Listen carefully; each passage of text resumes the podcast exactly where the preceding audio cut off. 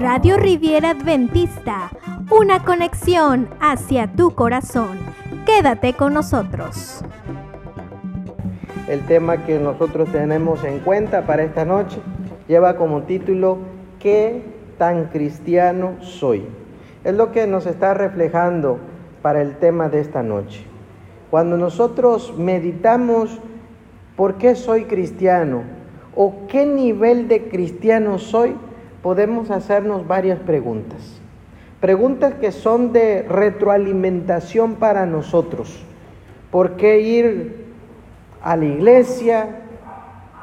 ¿Por qué Cristo nos ordena una misión? Y en algunos momentos, ¿por qué necesitamos ser voluntarios en el servicio de Dios?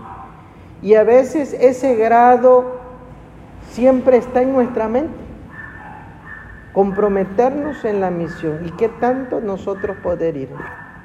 Saben, mi experiencia personal es muy sencilla. Crecí en un hogar cristiano. Mis padres han sido misioneros en su gran parte de su vida. Y cuando yo crecí, pues busqué y pensé, ¿a qué me voy a dedicar? Y en ese proceso maravilloso, pues primero pensé, voy a ser ingeniero Después dije, no, ingeniero no, voy a ser este diseñador gráfico. Después en ese proceso dije, no, quiero ser mejor misionero. Y en ese proceso de ser misionero se me presenta la oportunidad de ser pastor, estudiar teología. ¿Por qué ser misionero? Pero si había una pregunta que siempre andaba en mi mente era, lo que voy a hacer le agrada a Dios? Cuando yo me hacía esa pregunta, yo dije, bueno, si soy ingeniero, puedo servir a la iglesia, pero ¿le va a agradar al 100% a Dios? Cuando estudiaba diseño gráfico me hice la misma pregunta, ¿será acaso que voy a agradar a Dios? Y puse en mi mente, no, puedo hacer las camisetas de los clubes, puedo hacer los presentes, los regalos, pero pero ¿a qué me voy a dedicar? A la iglesia, al servicio de Dios. Y eso estaba en mi mente diciendo, bueno, puedo servir como adjunto a la iglesia, pero no puedo trabajar de lleno a la iglesia. Por eso es que primero decidí ser un misionero y después decidí ser pastor. Por eso vamos a hacer una oración y a leer algunos textos de la Biblia. Vamos a comprender lo que Dios desea para con nosotros esta noche. Oramos. ¿Cómo se llama ¿Cómo? el tema? se llama ¿Qué tan cristiano soy? Vamos a orar. Señor y Padre, acompáñanos en este momento, guíanos a través de tu palabra, muéstranos, enséñanos y que el mensaje sea de bendición para cada uno de los presentes. Guíanos pues conforme a tu misericordia y voluntad, te lo pedimos y suplicamos en el nombre de Cristo Jesús. Amén. Cuando nosotros vemos que Jesús es la única fuente de salvación, eso lo comprendemos a la primera, porque somos adventistas del séptimo día. No tenemos ese problema de llegar a pensar en un ídolo, de llegar a pensar a una virgen, de llegar a pensar a una estatua, porque somos adventistas. Pero quiero que podamos leer de la palabra de Dios en el libro de San Juan capítulo 3, versículo número 36. Vamos a abrir la palabra de Dios.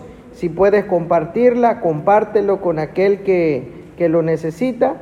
Libro de San Juan, capítulo número 3, versículo número 36. La, la palabra de Dios nos dice, el que cree en el Hijo tiene vida eterna, pero el que se niega a creer en el Hijo no verá la vida, sino la ira de Dios está sobre él. Suena extraño poder leer aún en la palabra de Dios que Dios tiene una ira, que Dios se molesta. ¿Y cómo no se va a molestar si están despreciando a su Hijo amado, a Cristo Jesús, al quien le está ofreciendo la vida eterna para la humanidad? En ese sentido, queridos hermanos, en el libro de Hechos, capítulo número 4, versículo número 12.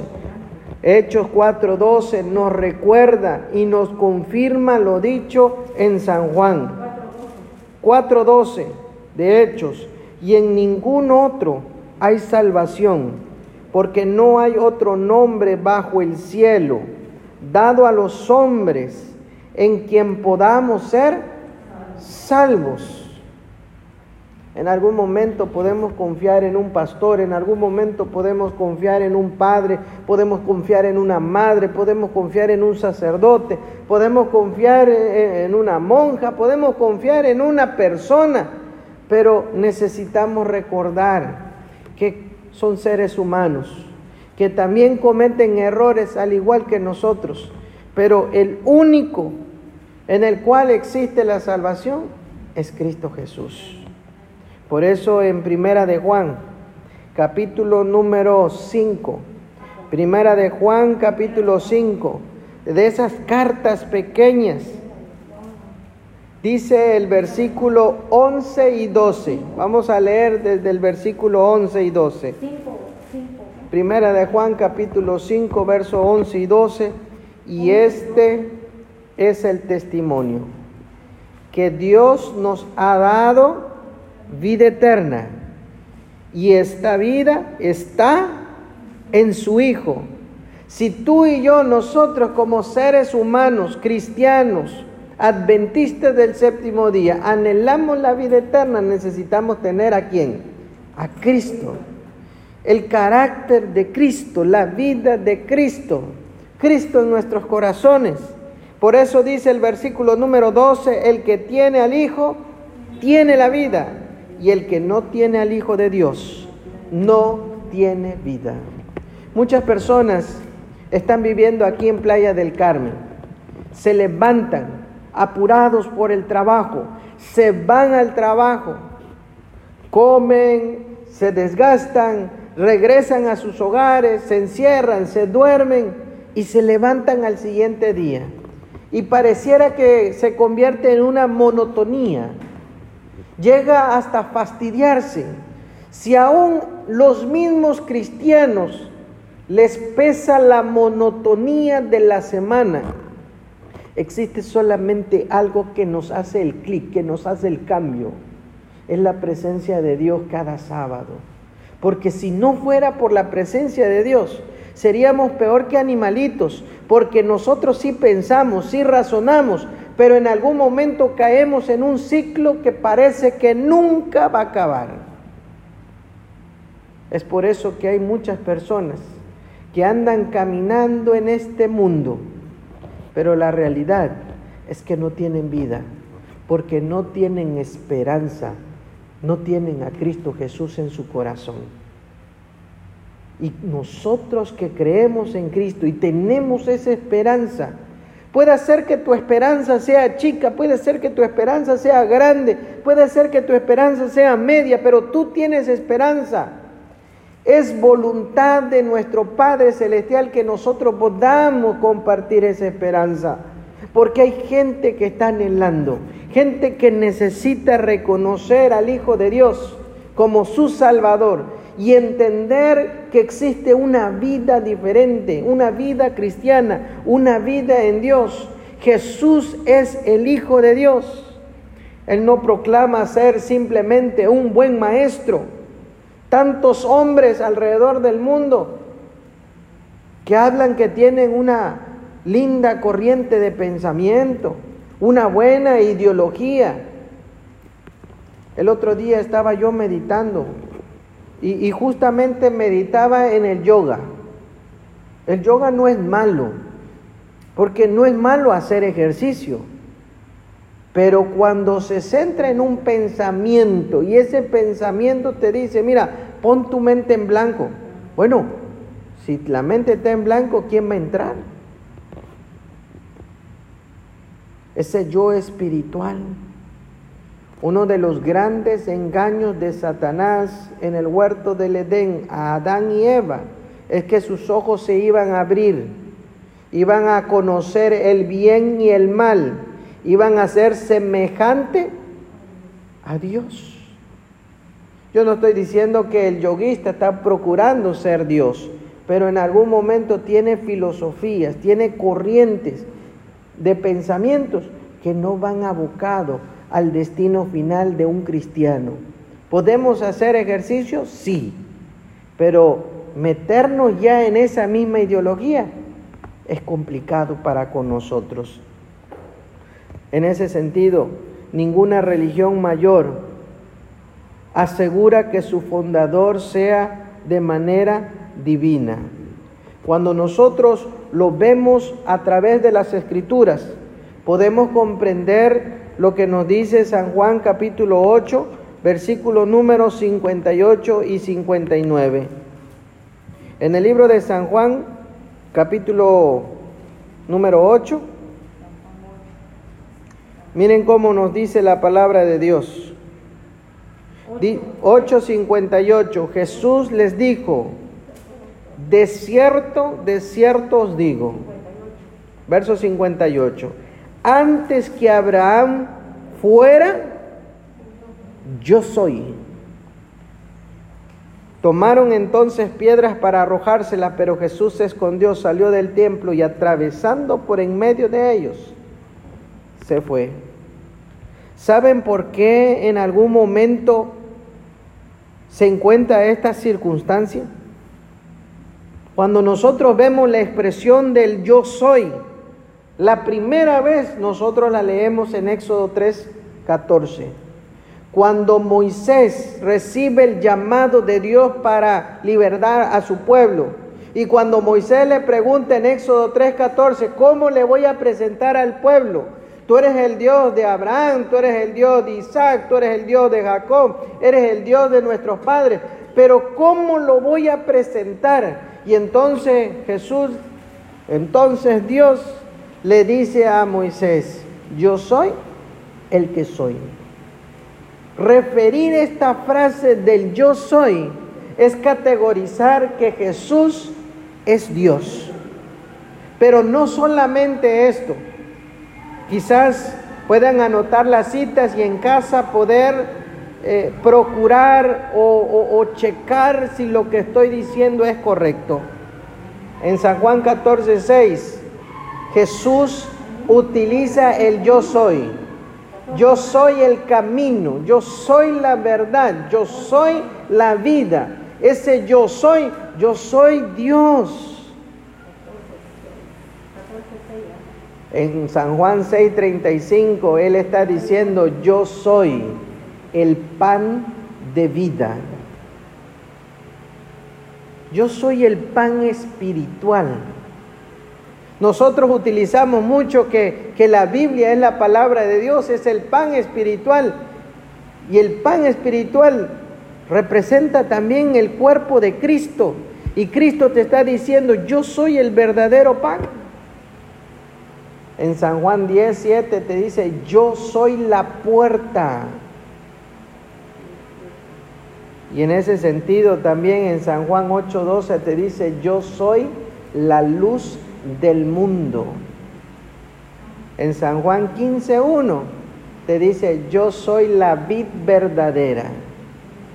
Y esa frase de separados de mí, nada podéis hacer. Si en San Juan 10.14 te dice, yo soy el buen pastor, eso quiere decir que esa frase utilizada en Éxodo, Jesús la está utilizando en el Nuevo Testamento, diciendo claramente, también yo soy la resurrección y la vida, y aún el que esté muerto vivirá. ¿Por qué? Porque Él es el mismo, Él es el alfa y el omega, el principio y el fin. Él puede desarrollar todo porque es Dios. Y nosotros podemos tener la plena seguridad, aunque en algunas circunstancias sus propios discípulos dudaban de la divinidad de Jesús. Cuando iban camino, camino a Emaús, se encontraron con una persona justamente antes de morir Jesús después de morir Jesús, perdón. Y en ese proceso, mientras caminaban, esta persona le dijo, ¿por qué ustedes están tristes? Y le dijeron, no eres el único que forastero de Jerusalén que no sabe la noticia de lo que pasó, que mataron a Jesús, un profeta, un profeta. No lo tenían como el Hijo de Dios. ¿Qué representa Jesús en tu vida? ¿Será que es un maestro con buenas ideologías? ¿Será que es el Hijo de Dios? ¿Será que es un profeta? ¿Será que es más que profeta? Cada uno de nosotros necesitamos responder, ¿quién es Jesús para mi vida? Y nosotros que somos cristianos debiéramos tener la respuesta clara. Jesús es mi Salvador, Jesús es mi Creador, Jesús es mi Redentor tenerlo claro para que no exista confusión alguna. Dice Efesios en el capítulo número 2, Efesios capítulo 2, versículo número 8, a la, a la luz de la palabra nos dice, 2.8 de Efesios, porque por gracia sois salvos, por medio de la fe. Y esto no de vosotros, pues es un don de Dios. Hay algo que me está llamando a mí la atención.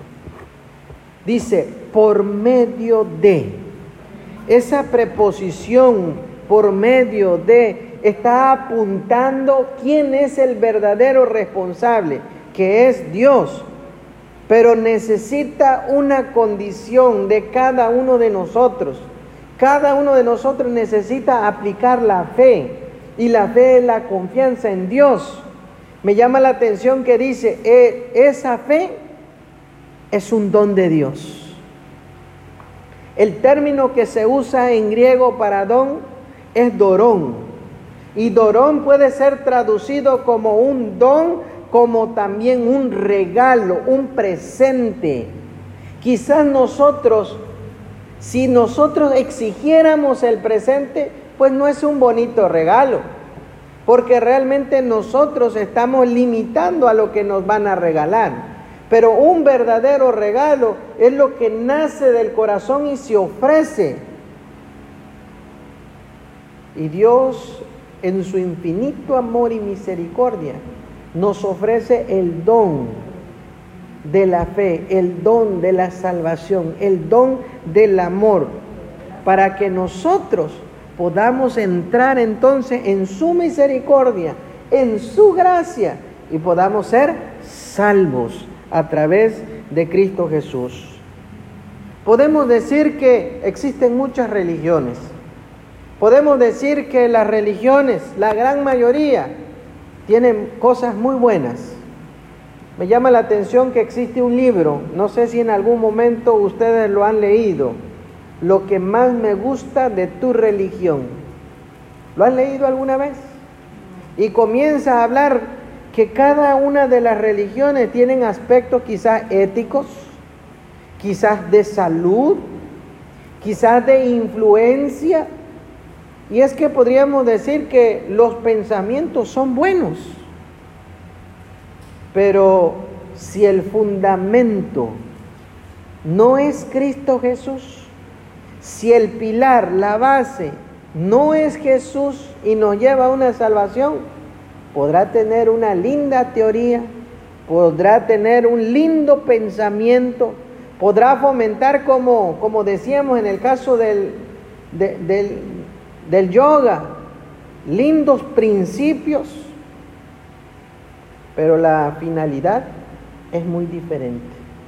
A veces yo hago esta comparación con las instituciones educativas de nuestra iglesia.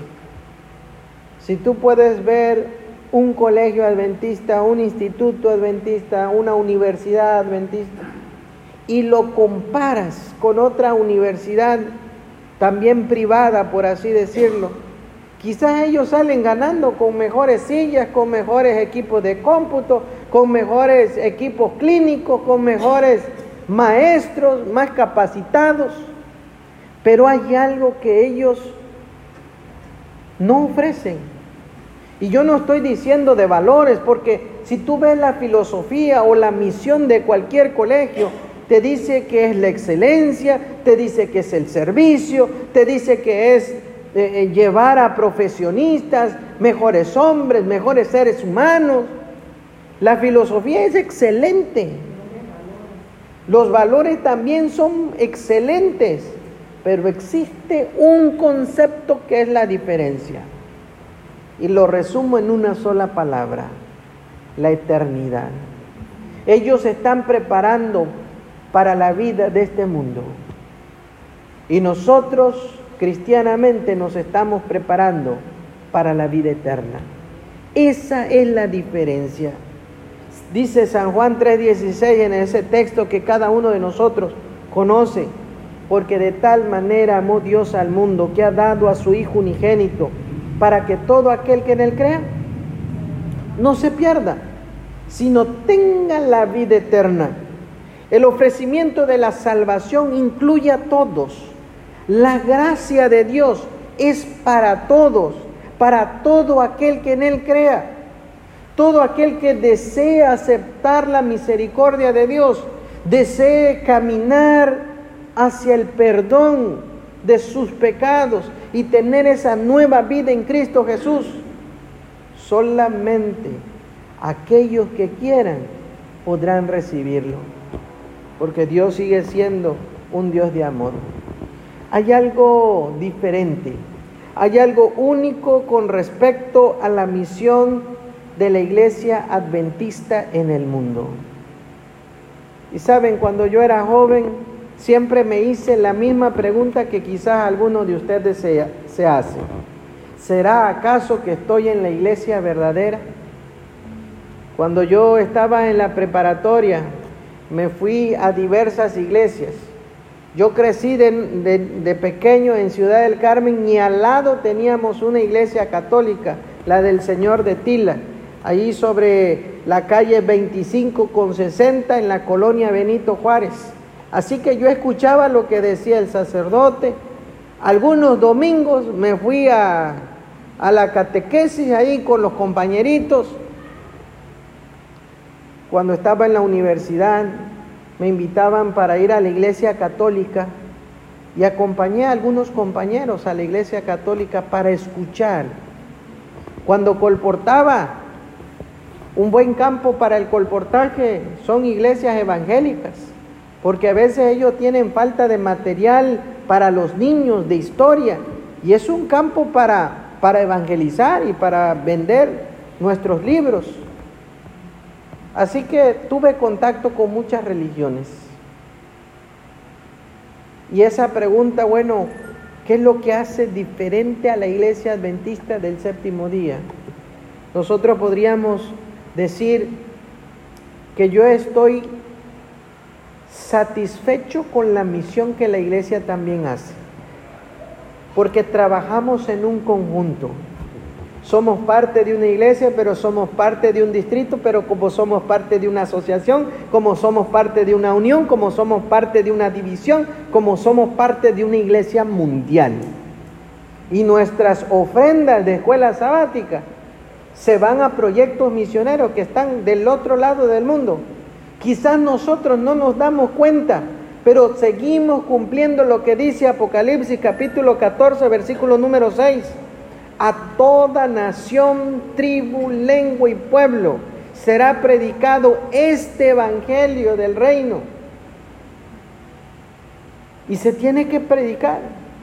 Es complicado que yo vaya del otro lado del mundo, pero al compartir mis ofrendas, al compartir esos recursos, están destinados con un propósito misionero. Somos más de 18 millones de adventistas en todo el mundo. No somos muchos en comparación de todo el mundo, pero puedo decir que estamos en presencia de más de 200 países en todo el mundo. ¿Saben cuántos países hay en todo el mundo? Hay como entre 235 oficiales y hay algunos no oficiales, se llega como a 250. Quiere decir que faltarían 35, faltarían 50 países para que la iglesia esté presente. ¿Tiene sentido lo que estoy diciendo? ¿Estamos cumpliendo las profecías de Apocalipsis 14:6? Claro que sí, porque hay presencia adventista en muchos lugares. Hace unos meses atrás, un amigo escribió en el grupo que oráramos por él. Él estudió conmigo en la Universidad Adventista del Plata, trabajó mucho tiempo como colportor en Estados Unidos, regresó a su natal Uruguay a ser pastor de distrito y estaba trabajando y aceptó un llamado para irse a trabajar a Kirguistán. ¿Dónde está eso? Del otro lado del mundo, hermanos. Él, su esposa, su niña, decidieron irse como misioneros del otro lado del mundo. A veces Dios tiene un llamado para cada uno de nosotros, pero el llamado para la iglesia sigue siendo vigente, porque al compartir esos recursos cumplimos también nuestra misión. Y todas estas creencias apuntan una presentación más plena de que Jesús viene pronto. Soy un adventista porque esperamos el advenimiento de Cristo. Y Cristo está viniendo. Y un día cuando Él venga, conforme a la palabra de Dios, Apocalipsis 1, 1, 7, 1, 8, todo ojo le verá. Y ese es nuestro anhelo. No solamente aquellos que lo traspasaron, sino también los muertos en Cristo, dice, resucitarán primero, serán transformados. Y como diría el apóstol San Pablo, nosotros los que quedamos, los que estamos con vida, seremos transformados y arrebatados para tener un encuentro con nuestro Señor. Un Jesús poderoso que sana el cuerpo, un Jesús poderoso que sana la mente, un Jesús poderoso que está dispuesto para servir a la humanidad. Por eso es que también nosotros somos cristianos. ¿Saben? Me acuerdo que en el año 2005 leí un libro de evangelismo. Y ese libro de evangelismo dice, ¿tú eres cristiano? Es porque tú tienes un pedacito de Cristo en tu corazón. Por eso eres que eres un cristiano. Por eso nació el apelativo de ser cristiano. Porque los primeros misioneros hablaban mucho de Cristo, predicaban de Cristo y enseñaban de Cristo. Y por eso entonces utilizaron ese apelativo. Ah, mira, esos son cristianos. Porque estaban hablando de Cristo. Si nosotros creemos que Jesús de Nazaret es el Hijo de Dios, y Él nos está ofreciendo la salvación, ¿debería ser importante para con nosotros? Claro que sí. Debería ser lo más importante en nuestra vida. Eso quiere decir que si aceptamos a Jesús y aceptamos ser cristianos, necesitamos entender que también debemos aceptar la misión que Dios desea que nosotros hagamos. Quizás la misión va a ser en nuestro grupo pequeño, quizás la misión va a ser con nuestra familia, quizás la misión va a ser con, con nuestros vecinos, quizás la misión va a ser con nuestra colonia, quizás la misión va a ser ir a otra ciudad, a otro estado, a otro país, pero al cumplir la misión de Dios, no solamente nos capacitamos, no solamente aprendemos a servir, sino también nos llenamos de la presencia de Dios. Saben, hermanos, cuando uno está sirviendo a Dios, no tiene ninguna duda de que si Cristo viniese, uno se va al cielo. Pero cuando uno está diocioso o no está haciendo las cosas de Dios, uno se pregunta, ¿y si Cristo viniese hoy? ¿Me voy con él o, o yo no me quedo? o yo me quedo, ¿no? Lo que quiero decir es, al cumplir la misión, nos da la seguridad de ser la obra que Dios quiere que nosotros hagamos. Sea en una iglesia local, sea en la iglesia mundial, Dios tiene un plan para cada uno de nosotros. ¿Te parece que eso es importante? Claro que sí. Lo único que tú necesitas hacer no solo es aceptar a Cristo, sino también cumplir la misión que Dios desea para contigo. Hoy nosotros comenzábamos, ¿qué tan cristianos somos? Si hemos dejado de hacer algo en el nombre de Cristo, si hemos dejado de influenciar a través de nuestro ministerio, hoy es el lindo momento para renovar nuestro compromiso con Dios pedirle perdón a Dios si no estamos haciendo lo correcto. Y entonces trabajar juntos, sea como individuos, sea como grupo pequeño, sea como iglesia, al servicio de Dios. ¿Estás dispuesto a trabajar para Cristo? ¿Cuántos están dispuestos? ¿Te gustaría colocarse de pie para hacer una oración? Vamos a orar.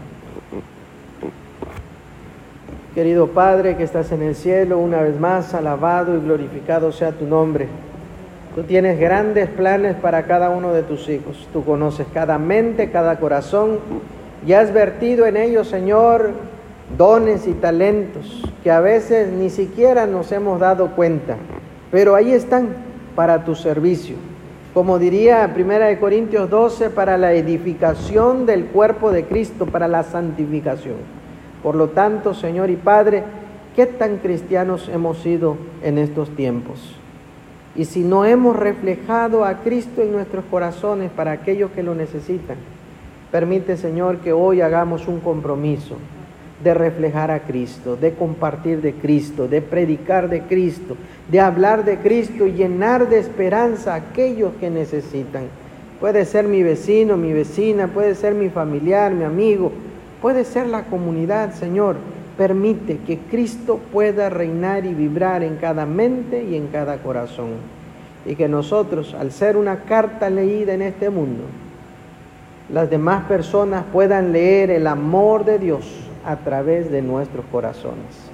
Hoy te pedimos, Señor, que puedas colocar ese mismo amor, renovar ese mismo amor y poner una doble porción de tu amor en nuestros corazones no solo para amar y perdonar, sino también para compartir y servir. Por lo tanto, úngenos con tu Santo Espíritu para hacer la obra que tú deseas que nosotros hagamos. Hoy nos ponemos en tus manos, guíanos pues conforme a tu voluntad. En el nombre de Cristo Jesús oramos. Amén. Amén. Gracias por estar con nosotros. Deseamos que este mensaje haya sido de bendición para tu vida. Recuerda compartir con tus amigos este mensaje de amor y esperanza. Síguenos a través de Facebook como Radio Riviera Adventista. También encuéntranos en Spotify y Anchor.fm.